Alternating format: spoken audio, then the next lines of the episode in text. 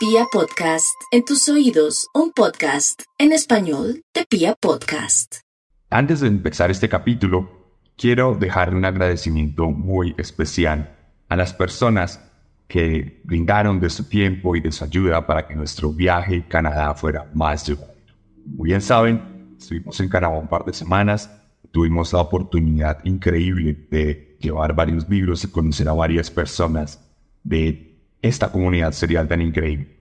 Ana María, Diego, Jimena, Andrés, Brian y Natán, todos ellos y ellas que fueron increíbles y que nos extendieron la mano para que nuestro viaje fuera mucho más llevadero.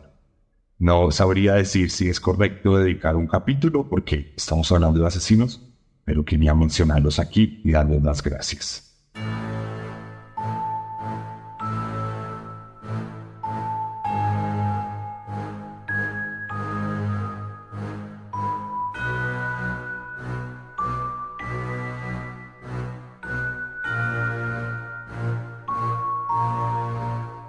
La libertad es, tal vez, el concepto más relevante y complejo que se ha esgrimido alrededor de la naturaleza humana.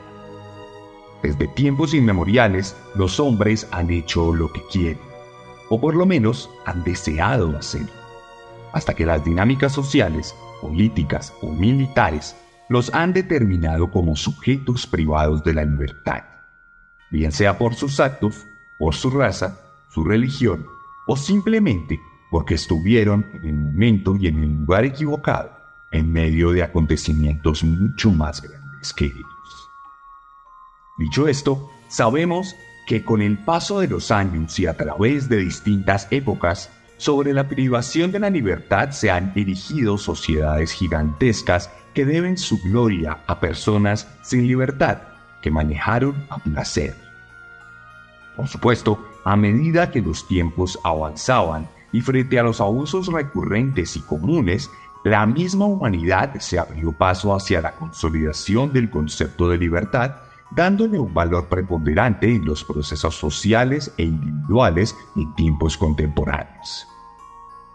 Sin embargo, este valor trajo consigo el interés de psicópatas inescrupulosos que entendieron que la libertad tenía precio y que podrían aprovecharse de este para sacar rédito propio.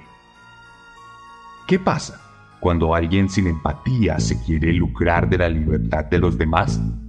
¿Qué pasa cuando la vida vale lo que indique un verdugo sin sentimientos?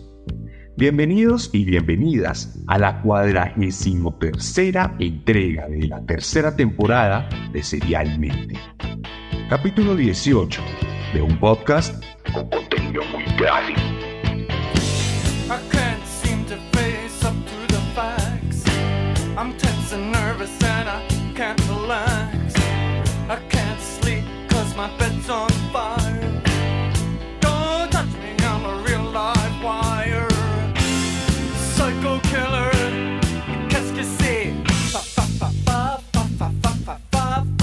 Y hoy les voy a contar la historia de uno de los personajes más votados para esta temporada. El protagonista de hoy fue uno de los más pedidos, y no es casualidad, considerando su maldad absoluta y el impacto que tuvo en la opinión pública de los Estados Unidos mexicanos. Hoy les voy a contar la historia de Daniel Arismendi. El Mocha Orejas.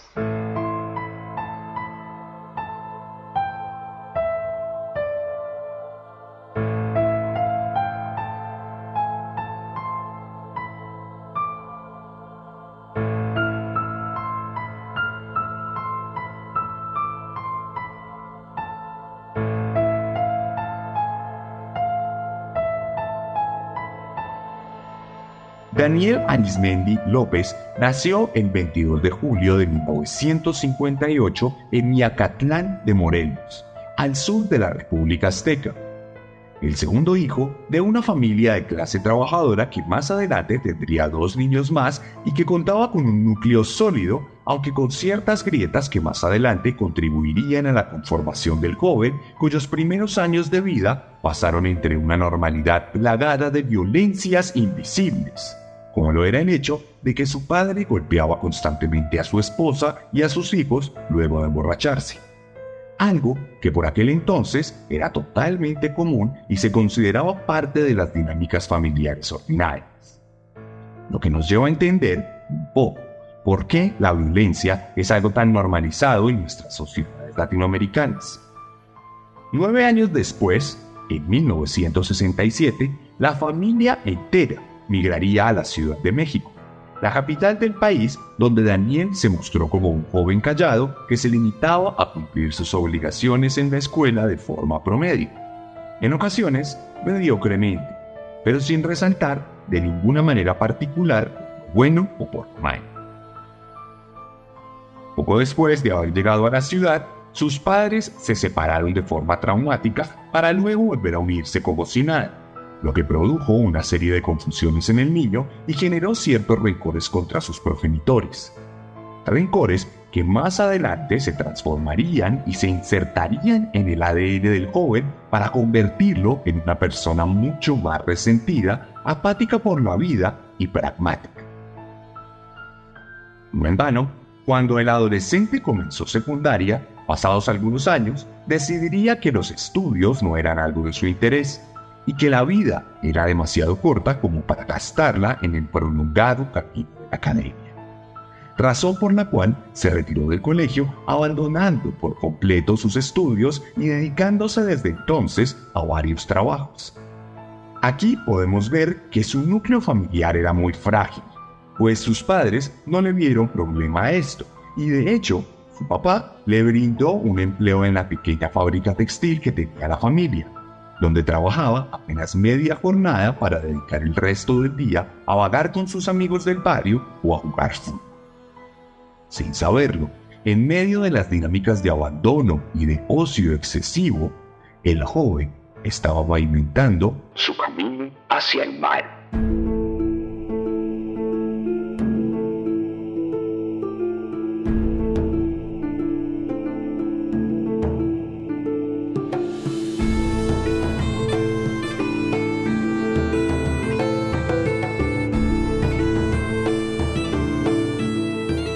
En este punto, la vida de nuestro protagonista continuó sin mayor exalto.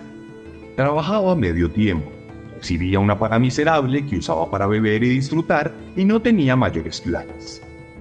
Llegó a cumplir 20 años y seguía haciendo exactamente lo mismo que hacía cuando se retiró del colegio. En ese momento conocería a María de Lourdes Arias, con quien empezaría una vertiginosa relación sentimental que los llevaría a casarse en 1977 y a tener dos hijos rápidamente. No obstante, los traumas de la infancia comenzarían a pasar factura. Daniel nunca se sintió verdaderamente cómodo con su nueva familia, mostrándose tremendamente distante de los niños y con su esposa, guardándose para sí mismo cualquier manifestación de apego. Las necesidades económicas de tener que mantener a sus hijos le llevaron a cambiar de trabajo, en este caso, y por primera vez, a tiempo completo, lo que representó un golpe fuertísimo para su psique y lo llevó a volverse cada vez más dependiente del alcohol. Con el tiempo, su nueva dinámica de vida, la de muchos protagonistas de este podcast, se encaminó a tener trabajos de bajo perfil, sin mucha estabilidad los cuales cambiaba cada cierto tiempo sin poderse adaptar plenamente a ninguno. Construyó ligas, lavaba carros, contaba cartuchos y fue barrendero hasta que consiguió un trabajo como conductor privado donde por fin pudo tener algo más de estabilidad, durando allí cuatro años, brindándole la ilusión de orden, que junto a los esfuerzos de su esposa, que era enfermera, les permitió comprarse una camioneta que adaptaron para convertirla en un vehículo de transporte público y regular que ahora significaba su primera fuente de dinero. No obstante, y aunque todo parecía ir bien, la relación de Daniel con María de Lourdes era tremendamente conflictiva, pues él era muy celoso, lo que lo llevaba a perseguir a su mujer, a increparla e incluso a hostigarla en su lugar de trabajo, hasta que le prohibió trabajar para mantenerla controlada en casa. En ese mismo punto, y cuando tenía 26 años, Daniel consiguió una recomendación que lo llevó a enlistarse a la policía de Morelos, donde prestó sus servicios durante algunos pocos meses hasta que fue despedido por cambios administrativos. Pero bien sabemos que, por lo menos en Latinoamérica, los cuerpos de policía suelen ser nidos de personas tremendamente corruptas, violentas y deshonestas. Muchas veces, en nuestros países en vías de desarrollo, son nuestros policías los responsables de los peores crímenes o los cómplices directos de la delincuencia común. Y en la historia de Daniel, no fue casualidad que justo cuando trabajó en la policía fue donde conoció a un compañero uniformado que tenía una habilidad particular para abrir vehículos de forma ilegal. Este compañero fue despedido al tiempo que nuestro protagonista, por lo que juntos decidieron emprender en un nuevo negocio, el robo de automóviles. Daniel Arismendi entraba formalmente al oscuro mundo del crimen.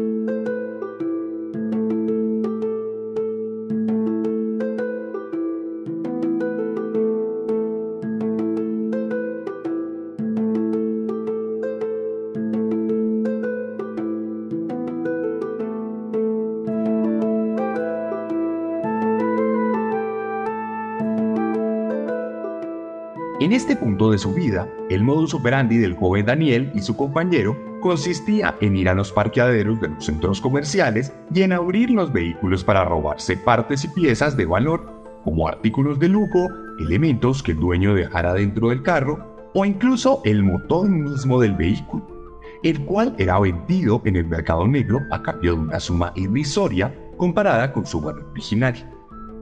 Este negocio fue fructífero y seguro principalmente porque su hermano trabajaba en la policía como investigador de robo de carros, razón por la cual contaba con una fuente de información primaria que en complicidad le ayudaba a evitar a los uniformados y a estar a un paso adelante de las autoridades.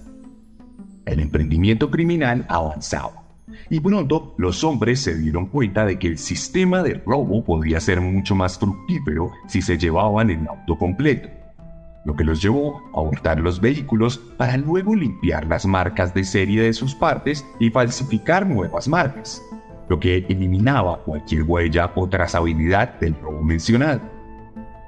A medida que crecía el negocio, crecía también la empresa. Y en poco más de seis meses, Daniel se vio convertido en el líder de una banda de 15 ladrones dedicados a hurtar vehículos en distintas fases de la cadena desde el mismo hurto en las calles hasta su reventa en distintos mercados. Esto le dio una estabilidad económica considerable a nuestro protagonista, pues mensualmente tenía ingresos de unos 12 mil dólares americanos de hoy.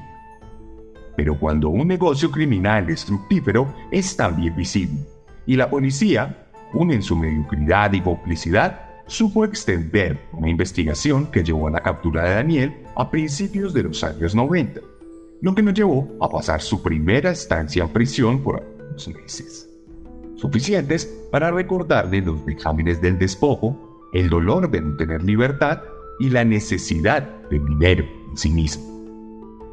Por eso, cuando salió, no dudó un segundo en seguir robando para recuperar el tiempo y la vida perdida. Por supuesto, el negocio continuó de la mano del policía y esta vez incluso de algunos miembros de la política, un nido igualmente cochino y lleno de criminales de cuello blanco que no tienen ningún tipo de empatía. Así, Daniel seguía robando carros con el beneplácito de las autoridades y en ocasiones a pedido de las mismas. Quienes le pedían algún vehículo especial para vendérselo a un buen precio a algún político que salía en la propaganda a decir que trabajaba por bien de la gente. De cualquier manera, el trabajo requería grandes esfuerzos. La coordinación de los ladrones, la limpieza de las huellas de los carros y su reventa eran cosas que, en medio de la ironía de tratarse de un delito, representaban mucho trabajo, a cambio de una suma de dinero modesta a los ojos del delincuente. Estos pensamientos y dudas sobre la relación del esfuerzo versus la retribución se terminaron de posicionar en su cabeza cuando Daniel recibió la visita de una sobrina también criminal, porque eran una familia hermosa, que le contó que con sus amigos habían secuestrado a en Cuernavaca, y que habían recibido a cambio unos 500 mil dólares a cambio de la moneda de hoy.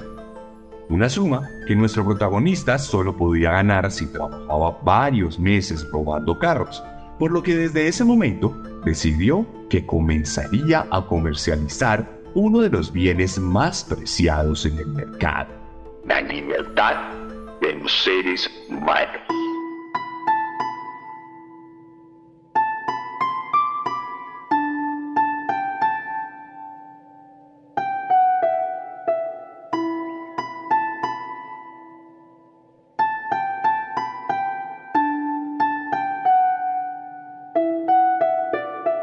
La banda de ladrones de carros fue reunida por su jefe Daniel, quien les explicó los terribles gastos y esfuerzos que tenía el negocio y les planteó que ahora se convertirían en secuestradores, pues era mucho más fácil lidiar con un ser humano y sobre todo podía ser muchísimo más rentable. Todos al unísono aceptaron. Celebraron y sellaron su pacto para cometer su primer secuestro el 11 de junio de 1985. Ese día, raptaron a Martín Gómez, el dueño de una gasolinera a quien persiguieron y se llevaron mismo taller clandestino donde limpiaban los carros que robaban. Allí le amarraron y le vendaron los ojos para pedirle a su familia un rescate de unos 400 mil dólares al cambio de hoy, que finalmente fue renegociado en unos 150 mil dólares. Los criminales exigieron que el dinero fuera dejado en las inmediaciones de la gasolinera que poseía el secuestrado y la familia siguió las indicaciones a rajatabla, por lo que la transacción terminó de manera exitosa y Martín fue liberado sin ninguna herida, más que con el trauma de haber perdido momentáneamente su libertad. Unos meses después, el 7 de diciembre de 1995, la banda cometería un nuevo secuestro, cuando raptaron al dueño de varias bodegas de almacenamiento. Este secuestro sería crucial para la historia de nuestro protagonista, pues fue durante los acontecimientos del mismo donde cometería aquel acto que le daría su famoso apodo de El Mocha Orejas.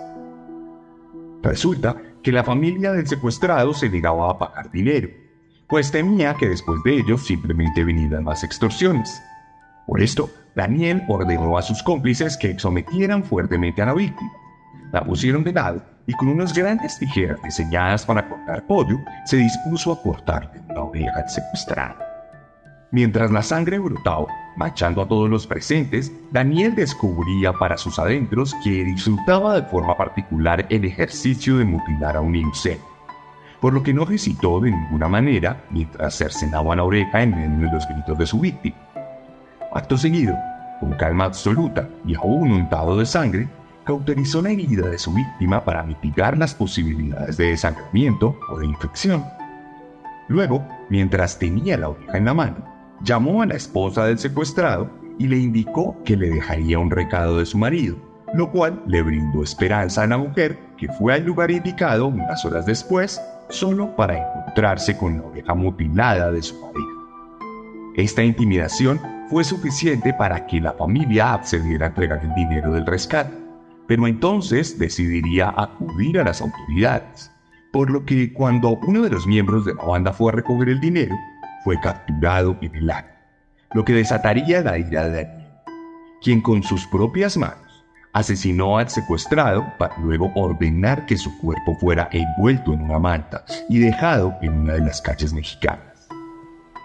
Así, se consumiría el primer asesinato de nuestro protagonista, quien no sintió ningún remordimiento al quitar la vida de un inocente y que por el contrario encontró una recompensa de otra índole en la sensación de poder que le daba disponer de la vida de otras personas. El ladrón de autos se había convertido en secuestrador y el secuestrador se había convertido en asesino.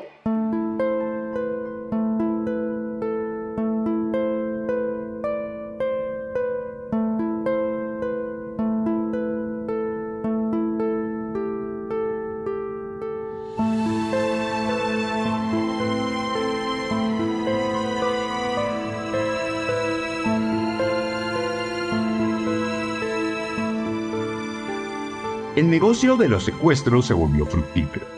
El grupo delictivo se había convertido genuinamente en un grupo de millonarios. Durante los próximos meses, la banda cometió decenas de secuestros que le significaron ingresos impresionantes. Pero no todo el dinero era para gastar. Daniel decidió comprar una discoteca que le servía como fachada para el manejo de sus grandes sumas de dinero. Allí también se distensionaba y conocía a otras mujeres con las que le era infiel a su esposa mientras ésta lo esperaba en casa, sabiendo a qué se dedicaba su marido. Asimismo, Daniel, como líder de la banda, era quien coordinaba absolutamente todos los pormenores de las operaciones del secuestro era quien elegía a las víctimas y quien rentaba las casas donde eran escondidas, quien se comunicaba con las familias y por supuesto, como sello personal, era quien cortaba las orejas para enviar macabras pruebas de supervivencia. En este punto, el modo superandi de la banda era el mismo. Secuestraban a un empresario adinerado y lo encerraban amarrado y vendado en una habitación sin ventanas y con una puerta pequeña amenazaban a su familia y si ésta no aceptaba el rescate, le cortaban una oreja a la víctima para presionar por el pago. En algunas ocasiones, pocas, las cosas salían mal y alguno de los miembros de la banda era capturado en medio del secuestro. Pero Daniel había sabido construir buenas relaciones con la policía, por lo que en más de una ocasión se valió de ellos para lograr liberaciones a cambio de sobornos. El negocio estaba absolutamente aceitado. De hecho, en alguna ocasión, un secuestrado fue liberado por las autoridades y la policía tenía la pista de Daniel y de su familia, pero bastó con un soborno a uno de sus directores para que se anulara la búsqueda. Sin embargo, la familia del secuestrado continuó la presión por la justicia y entendiendo la naturaleza corrupta de la policía, elevó el caso hasta las instancias de la Procuraduría, lo que desencadenó una reseña sobre Daniel como secuestrador, poniéndolo por primera vez en el mapa de las autoridades institucionales y judiciales, más allá de los sobornos recurrentes. Esto, sin embargo, no significó el final de las actividades delictivas del Mocha en ese mismo 1996 secuestraría a la hija de unos empresarios prestigiosos a la cual le cortó las dos orejas para presionar a su familia por un pago exorbitante de más de 2 millones de dólares. En 1997 continuaría el camino del secuestro, mutilaciones y violencia. Daniel se había vuelto tan curtido en esta carrera criminal que en muchas ocasiones sabía que la policía estaba ayudando a sus víctimas, lo que no lo detenía para mutilar orejas y para burlarse de las familias. En abril de ese año, de hecho, cometería su segundo asesinato conocido luego de que secuestrara al hijo de un empresario dueño de vinaterías al que le pidió 700 mil dólares de la época una cifra que el hombre no pudo reunir, lo que significó la ejecución de su hijo. Nuevamente, a manos personales, sin duda, haber cometido este crimen le llevaría a sentir un gusto por matar, por lo que consideraba el ejercicio del asesinato como algo completamente factible y una de sus primeras opciones a la hora de tomar decisiones. Por esto, en diciembre de 1997, asesinó a tres de sus compañeros de la banda por el simple hecho de que creía que estos querían conspirar contra él. El mero hecho de la sola sospecha fue suficiente para matar, y el Mocha Orejas ahora llevaba una cuenta conocida de cinco homicidios. Pero a medida que su maldad crecía, El fin de nuestro protagonista estaba más cerca.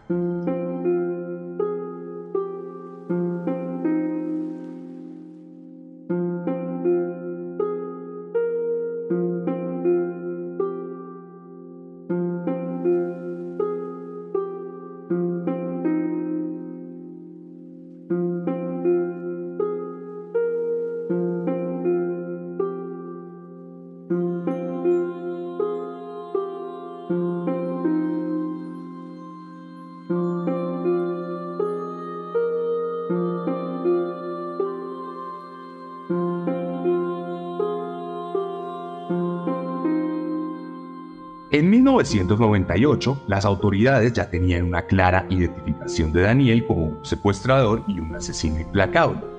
Los medios hablaban del Mocha Orejas, por sus crímenes y su firma, y la sociedad sentía pánico del hombre solo por su fama. Las autoridades no pudieron seguir viviendo de sobornos. Se hizo posible que Arismendi siguiera impune y con la publicación de un retrato hablado del hombre, inspirado en su captura, la persecución se desencadenó sin nada que la pudiera detener. Otros miembros de la banda fueron capturados. Algunos de ellos delataron a Daniel y la policía judicial esgrimió un gran operativo para capturar a Daniel. Los agentes rodearon la casa de la familia de Mochorex. Capturó a su hijo y este dio la locación de su padre. Cuando los agentes llegaron allí, entraron por la fuerza a la casa y capturaron a su esposa y a dos de sus familiares, además de encontrar unos 10 millones de dólares americanos. De cualquier manera, lo que más sorprendió a los agentes fue encontrar documentos de identidad falsos, emitidos desde el mismo gobierno, lo que demostraba que la familia vivía bajo otro nombre con ayuda de funcionarios corruptos que se prestaron para darles una nueva vida. No obstante, Daniel había logrado escapar. Y cuando las autoridades lograron comunicarse con él para contarle que su familia estaba privada de la libertad, este fingió preocupación pero desapareció nuevamente. El siguiente paso de la investigación, y mientras Daniel seguía la fuga, la policía incautó todas sus propiedades, descubriendo que era un auténtico millonario que contaba con decenas de casas y millones regados por todo México. Así pasarían los días, y el 30 de julio de 1998, uno de los hermanos de Daniel, Aurelio, cómplice de nuestro protagonista, fue capturado luego de que las autoridades le dispararan en ambas piernas y lo enviaron a prisión. Aurelio era la mano derecha de Daniel, y sin este a su alrededor, el hombre veía cómo su imperio de crimen terminaba de derrumbarse frente a sus ojos y sin que pudiera hacer mucho para evitarlo. Se fue a vivir a Querétaro con una amante y un hijo que tenía por fuera del matrimonio y como un adicto que no puede contenerse a pesar de que tiene claro que no debería repetir su conducta negativa, el mocha orejas decidió atacar nuevamente. Volvió a rearmar a su banda de criminales y se dio a la casa de un empresario a quien interceptaron en una camioneta para reducirlo a golpes y podérselo llevar a la casa segura. Sin embargo, cuando llegaron allí, se dieron cuenta de que el hombre había muerto por cuenta de los golpes. Esto no detuvo al asesino, por lo que decidió cortarle las orejas al cadáver para enviarlos a la familia como prueba de supervivencia. Ante esto, y sin saber que el hombre había sido asesinado, la familia decidió pagar el rescate, por lo que mientras esperaba que se recogiera el dinero, Daniel utilizó el cadáver para fingir pruebas de supervivencia con fotos en las que ponían a posar al cuerpo como si estuviera vivo. Esta operación prolongada y difícil permitió que las autoridades cerraran el cerco sobre el asesino, y el 17 de agosto de 1998 lograrían identificar la casa del Bocha Orejas y harían una redada en la que capturarían a su amante. Para estas alturas, aunque no sabían dónde estaba Daniel, tenían intervenidos todos sus teléfonos, por lo que pudieron tenderle una trampa en la que sabían que iba a recoger una credencial falsa que necesitaba. Entonces, cuando llegó allí, fue abordado por varios agentes de policía judicial que lo capturaron tapándole los ojos y llevándolo en una van, de la misma manera en que él lo hizo tantas veces. Luego lo llevaron a una bodega donde lo interrogaron de forma violenta, lo que lo llevó a confesar su autoría en los hechos. Ahí pronunciaría la frase que haría famoso nacionalmente. Yo creo que si volviera a empezar, aunque tuviera 100 millones de dólares, lo volvería a hacer. Secuestrar era para mí como una droga, como un vicio. Era la exaltación de saber que te la estabas jugando y te podrían matar. Arismendi fue juzgado por privación ilegal de la libertad en la modalidad de secuestro, delincuencia organizada, posesión de armas de fuego y homicidio calificado. Esto le valió una acumulación de condenas que sumaban casi 400 años tras las redes. Sin embargo, fue condenado a 50 años en el 2000. Desde entonces, Daniel se encuentra en una prisión cumpliendo su condena mientras todo el país descansaba de sus crímenes solo para volverse a enfrentar a otras manifestaciones de violencia tan propias de México y de todo nuestro continente americano. Esta historia sirvió de inspiración para una reconocida película llamada Hombre en llamas, en la que un hombre de familia trabaja con sus hermanos y con otras personas para secuestrar a víctimas adineradas. El aspecto del antagonista de esta historia referencia directamente a Daniel, así como algunas de sus frases que el personaje dice a lo largo de la película. En el año 2023, en abril, Daniel Arismendi volvió a hacer noticia porque un juez invalidó la condena que se le había dictaminado, pues se determinó que hubo una violación al debido proceso, principalmente por la forma en que se adelantó la captura y primer interrogatorio del Mochovejas cualquier manera, esta invalidación no quiere decir que Daniel saldrá de prisión inmediatamente, sino que se deberá reevaluar el caso para volver a ponerle firme la condena para anularla. Al final, se especula que Daniel Arismendi fue el responsable de más de 180 secuestros, la mayoría de los cuales contaron con mutilaciones de orejas, y varios de ellos terminaron con el asesinato de la víctima. Hoy de forma irónica, el hombre que privó de la libertad a tantas personas vive privado de su propia libertad en un penal mexicano.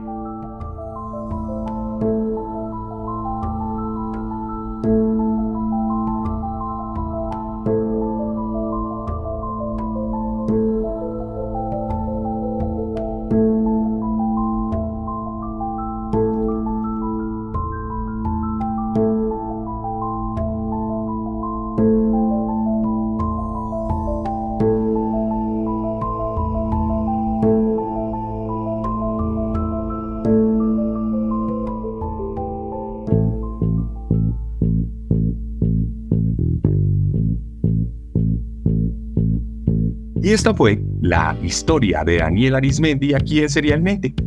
Nos acercamos cada vez más al fin.